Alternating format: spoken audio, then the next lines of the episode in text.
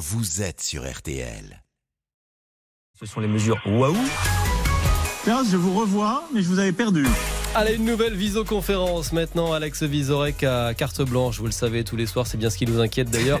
Euh, cher Alex, on commence bah, justement par une conférence téléphonique. Eh oui, que de l'info, une vraie visioconférence. Elle portait sur le conflit au Proche-Orient avec un casting impressionnant. Américain, Joe Biden. Français, Emmanuel Macron. Canadien, Justin Trudeau. Allemand, Olaf Scholz. Anglais, Rishi Sunak. Italienne, Giorgia Meloni. Voilà, et dit comme ça, euh, on dirait une blague où il manque juste un Belge dans le puisse s'assurer une bonne chute. Et surtout, on aimerait savoir Qu'est-ce qu'ils se sont dit Eh ben évidemment. Alors moi je le sais. Je vais vous tenter de rejouer la conversation. Je fais pas hyper bien tous les accents. Ah bon Mais, je tente. Biden. Allô, allô, il y a quelqu'un Je n'entends pas. Allô. Macron, je suis là, Joe. Je vais régler la situation au Proche-Orient, comme la France règle toujours toutes les situations. Olaf Scholz. Oh, oh, ah, la France règle toutes les situations. Heureusement qu'en 40 il y avait les Américains pour vous aider. Biden. Allô, les Américains vont sauter à 40. Justin Trudeau. Tabernacle C'est celui que je fais le moins bien. C'est un Joe. Euh, moi, je voulais juste dire que j'adore les visioconférences parce que c'est tellement bien de voir qu'à chaque fois, je suis le plus beau chum de la bande. Rishi Sunak. Bon, moi, j'ai une solution pour Gaza. J'organisais un grand référendum pour demander s'ils veulent oui ou non quitter la région, et j'appellerai ça le Palestixit. Euh, Mélanie, permet, euh, tant qu'il ne débarque pas à Lampedusa en bateau, tout y va bene. Allô, spaghetti vongolais, avec plaisir, qui est l'appareil, qui suis-je? Allô? Arrêtez ça vous. Oh, c'est terrible. On espère que c'était plus constructif que ça, quand même. Euh, Emmanuel Macron se rendra d'ailleurs demain à Tel Aviv pour y rencontrer le Premier ministre israélien Benjamin Netanyahou. Et eh oui, il va être surpris, Netanyahou, quand Macron va lui dire Moi, je traverse le kibbutz et je vous en trouve un, moi, de plan de paix. Très, très étonnant. Passons à Gérald Darmanin, car hier sur RTL, Edouard Philippe a été interrogé sur la polémique entre Karim Benzema et le ministre de l'Intérieur. Et eh ouais, l'ancien Premier ministre lui a conseillé de se consacrer à son job. c'est amusant dans cette affaire.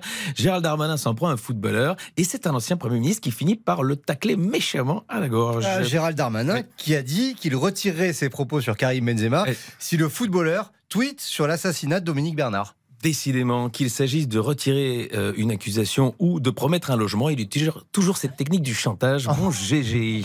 Sans transition cinéma, avec une déclaration forte hein, de Macha Merrill ce matin sur CNews. Eh oui, elle se confiait à Pascal Pro sur un début d'idylle qu'elle aurait eu avec François Truffaut et. C'est vous qui l'avez quitté? Ah oui. Il n'a pas été gentil avec vous? Il est. Si MeToo existait à l'époque, il aurait été sur le banc des accusés. Non, sérieusement. C'est une icône, euh, François Truffaut. Arrêtez. Vous noterez, c'est une icône, François Truffaut. Euh, arrêtez Qui sous-entend que, bah, on croit le plus iconique des deux.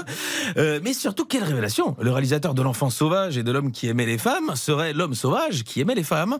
En tout cas, peut-être que des baisers volés, il n'y en avait pas que dans le titre de son film. Télévision, avec cette fois l'animateur Vincent Cerruti, qui a été mis en examen après avoir mordu les fesses d'une collègue. Voilà, comme quoi, la télé, c'est pas juste un milieu où les animateurs se bouffent le nez. Il y en a aussi qui se bouffent le croupion. Alors, l'agression s'est déroulée en 2015 et je pense qu'on peut dire que la victime a gardé une dent quand même contre lui. L'animateur lui refuse en tout cas la qualification d'agression sexuelle. Hein. Il parle plutôt de jeu idiot. Et c'est vrai que par rapport au Trivial Poursuite, euh, et même le Monopoly, euh, viens, je te mords le cul, c'est un jeu idiot. Mais non, mais c'est vrai, hein, euh, voilà. Et je tiens vraiment à vous rassurer, Agnès, Rachel, euh, ce genre de jeu, on ne joue pas à ça dans l'équipe, on ne mange pas les fesses des filles, sauf si elles nous le demandent gentiment.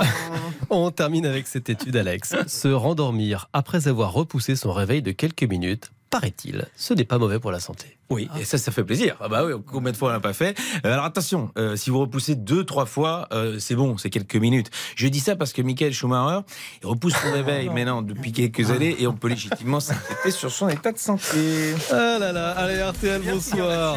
C'est jusqu'à 20h. Alex Vizorek et son bon goût restent bien entendu avec nous pendant le reste de l'émission. On vous rappelle qu'après 19h, Albert Dupontel sera notre grand invité. La collision Vizorek Dupontel, ça peut être quelque chose son génial film Second Tour sort mercredi sur les écrans. Et en attendant notre invité pour tout comprendre, les cartes des restaurants devront bientôt signaler les plats qui ne sont pas faits maison. Passe en cuisine avec le chef star représentant de la profession, Thierry Marx. A tout de suite. RTL.